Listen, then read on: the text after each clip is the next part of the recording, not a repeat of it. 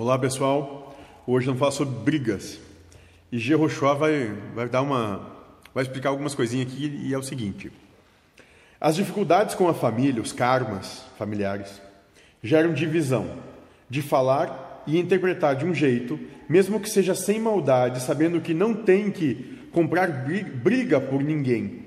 Tem que aprender a ficar calado. Eles não pediram opinião, então não fale.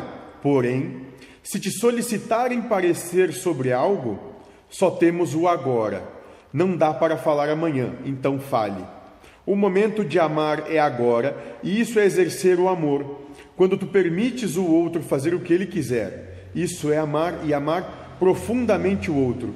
A única incumbência que você tem é amar. O outro caminho só vai te levar à decepção, principalmente com os que mais te são caros. Apenas ame todo o resto é desnecessário. E Joshua então traz essa percepção que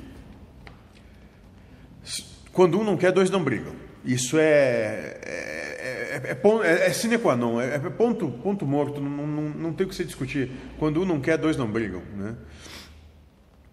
E a partir desse ponto, se, se, tu não, se tu não busca a porfídia, se tu não busca o desentendimento, né?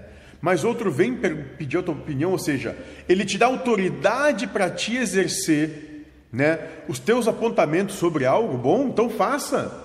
Faça porque tu está contribuindo na obra geral nesse momento. Essa é a tua parte, essa é tua teu momento de atuação. É ali que Deus está dizendo: vai lá que tu vai fazer, tu vai fazer, tu vai, tu vai fazer parte da vida.